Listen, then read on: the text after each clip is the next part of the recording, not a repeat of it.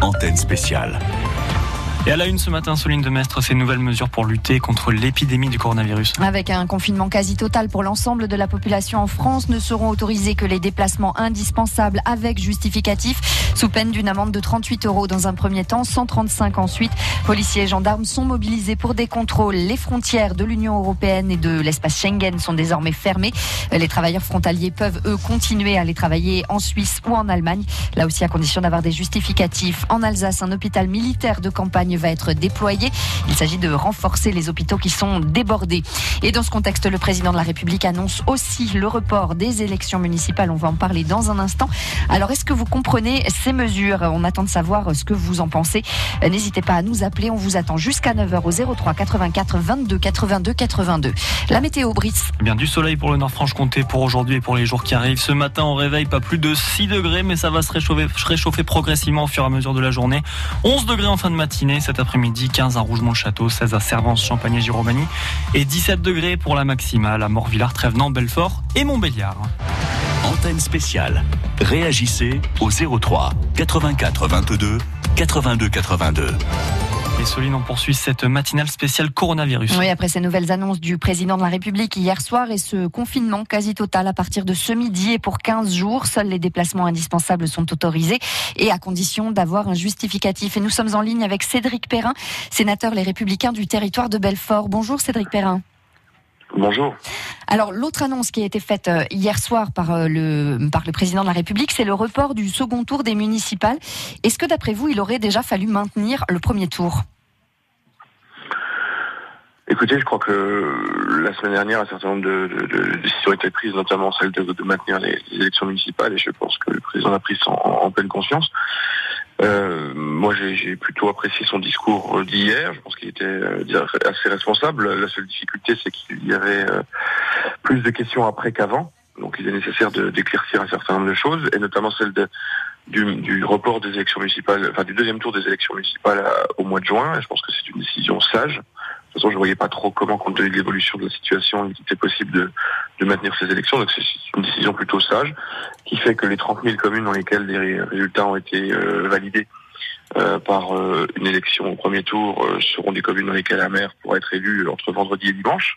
Et dans les autres communes, eh bien les 5 000 qui restent, les élections auront lieu en juin. Je pense que c'était une décision attendue, importante et qui va permettre euh, en tout cas de nous consacrer à beaucoup de, à d'autres choses ex extrêmement importantes qui vont euh, nous arriver euh, dans les dans les jours et les semaines qui arrivent. Alors euh, les, les, les, réformes aussi sont toutes gelées pour le moment, c'est ce qu'a annoncé le, le, président de la République, notamment la réforme des retraites, la fameuse réforme des retraites. Est-ce que selon vous c'est une bonne chose? Oh bah, C'était aussi quelque chose d'important puisqu'on ne peut pas de toute façon se rendre à, à, à Paris pour légiférer, c'est maintenant l'heure du Parlement euh, sur cette question. Il était important aussi que ça soit que ça soit reporté. Je crois que l'heure aujourd'hui, c'est surtout euh, voilà euh, au, au, confinement, euh, à la nécessité qu'il y a d'essayer de d'endiguer de, de, cette, cette augmentation inexorable de la de la, de la maladie et euh, je crois que la solidarité et l'union nationale doivent faire que notre, nos seuls efforts doivent être consacrés. Alors par rapport au confinement, justement, euh, on le disait, ça va durer euh, une quinzaine de jours. On a vu euh, dimanche encore des gens qui se réunissaient dans les parcs.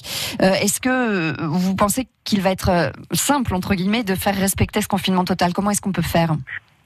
Je pense que ce sera pas simple. Je pense que chacun, le président de la République l'a dit, il a fait un appel à la responsabilité des uns et des autres. Il a prononcé sept fois le mot "nous sommes en guerre". Et je crois que quand on est en guerre, on n'est pas à la terrasse des cafés, on n'est pas dans les parcs, on n'est pas. Euh, voilà. Et c'est un peu la même problématique que celle que j'avais soulevée, rappelez-vous, euh, euh, en 2015, lorsqu'il y a eu les attentats et que le président de la République d'alors, euh, Hollande, avait dit euh, nous sommes en guerre. Et moi, j'avais, j'avais rétorqué, d'autres l'avaient dit aussi. Quand on est en guerre, on n'est pas à la terrasse des cafés parisiens. Je crois qu'il va falloir mettre nos comportements en adéquation avec la situation et qu'il va falloir faire quelques sacrifices, mais ce sont quelques sacrifices très temporaires et qui sont évidemment des sacrifices importants pour pour nos, nos, santé aux uns et aux autres, pour nos, la santé de ceux qui seront confinés, mais aussi pour la santé de leurs proches et de ceux qu'ils pourraient euh, éventuellement contaminer s'ils étaient eux-mêmes contaminés qu'ils ne le savaient pas. Merci. Ce sont des mesures tout simplement de bon sens. Merci Cédric Perrin euh, d'avoir été euh, en ligne avec nous ce matin, sénateur des Républicains du territoire de Belfort. Bonne journée. Merci. France Bleu, Belfort Montbéliard. France Bleu. 7h20.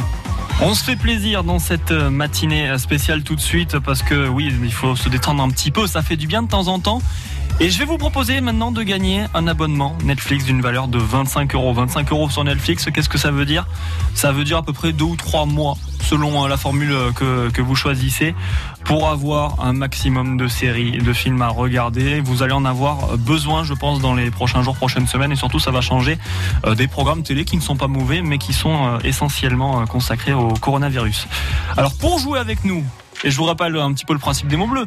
Les mots bleus, en fait, hein, vous allez venir à deux vous affronter et je vais vous donner à chaque fois un thème avec une lettre. Si par exemple le thème c'est P, euh, c'est euh, prénom et la lettre c'est P, vous allez me dire chacun votre nom, un nom avec P, Patrick, Patrice, euh, qu'est-ce qu'on a d'autre, Paul.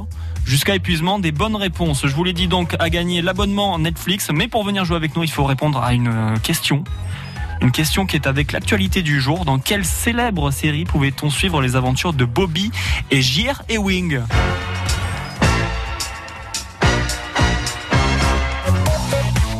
Vous pensez avoir la bonne réponse On ne vous a rien soufflé 03 84 22 82 82, on vous attend. France Bleu, Belfort Montbéliard. France Bleu.